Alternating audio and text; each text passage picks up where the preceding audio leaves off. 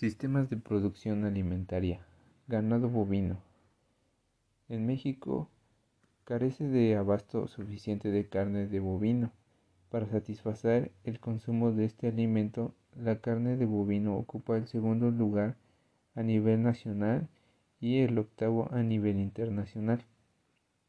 Los principales productores en México son Veracruz, Jalisco, Chiapas, Sinaloa, Baja California, San Luis, Potosí, Michoacán, Sonora, Chihuahua y Tabasco, que aportan 62.8% de la producción nacional.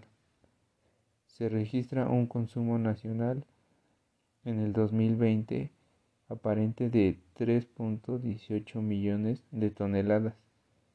En México se exportan alrededor de 30 razas bovinas, en las cuales las más predominantes son Angus, Charolais, Negre, Pardo y Suizo Europeo. Durante todo el proceso de la producción de carne existe una serie de factores.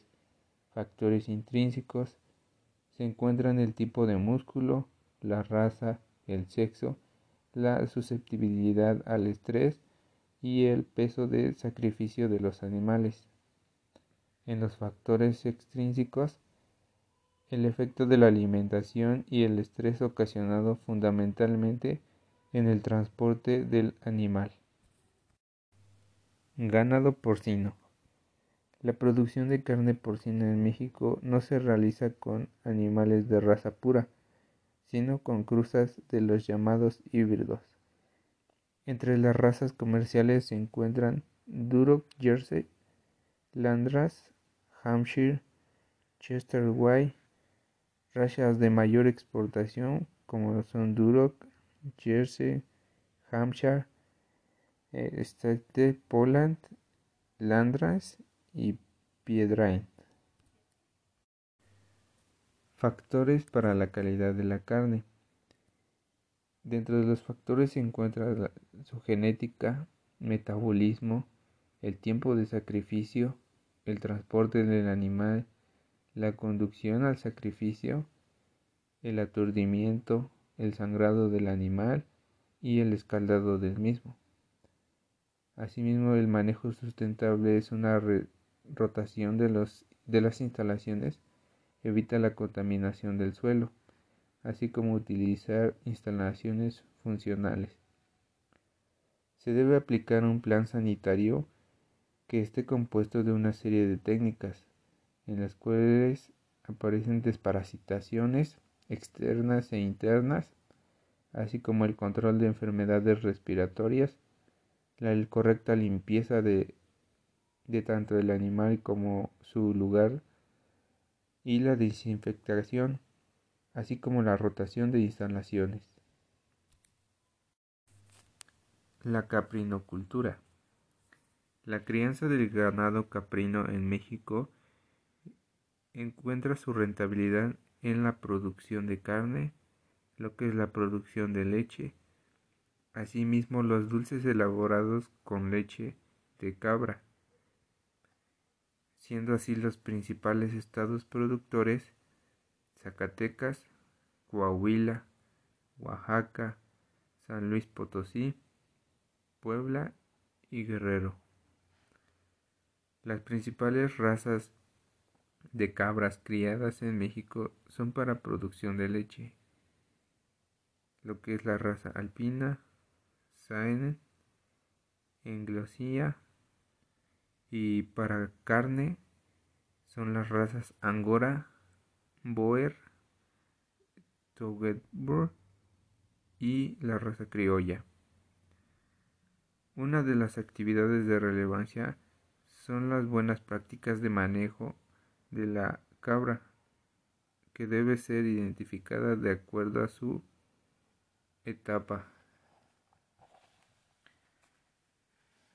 Asimismo, evitar golpear o estresar a las cabras durante el traslado.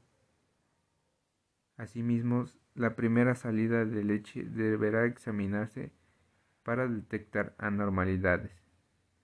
Asimismo, realizar sanitización de, las, de los pezones y un tratamiento y aislamiento de las cabras enfermas.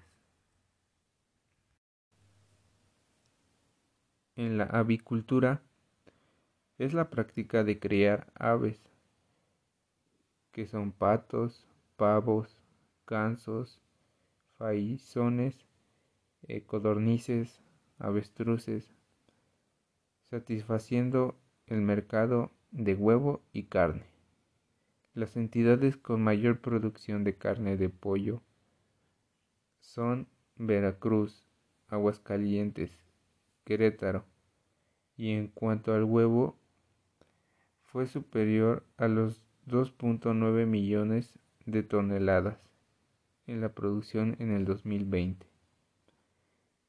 Asimismo, México es el mayor consumidor de huevo a nivel mundial. Cada mexicano consume en promedio 23.3 kilogramos per cápita. Algunas ventajas de la producción avícola son alimentos ricos en proteínas. Asimismo se requiere poco espacio, requiere también poca mano de obra y las principales razas de ave para huevos son Leghorn, Highline. Para carne son Cornish y White o Dolt. Asimismo también hay razas doble propósito, que son Rhode Island y Fairmont. La crianza de esta especie constituye una alternativa muy económica si se tiene en cuenta que puede basar su alimentación en el aprovechamiento de residuos de comedores, cereales y granos. Además, se consideran grandes consumidores de forraje. Asimismo, aceptan dietas líquidas. Su crianza puede basarse en condiciones rústicas y sencillas, lo que hace que su inversión sea mínima. Asimismo se adaptan fácilmente a las condiciones ambientales y se pueden integrar con otras especies y múltiples cultivos.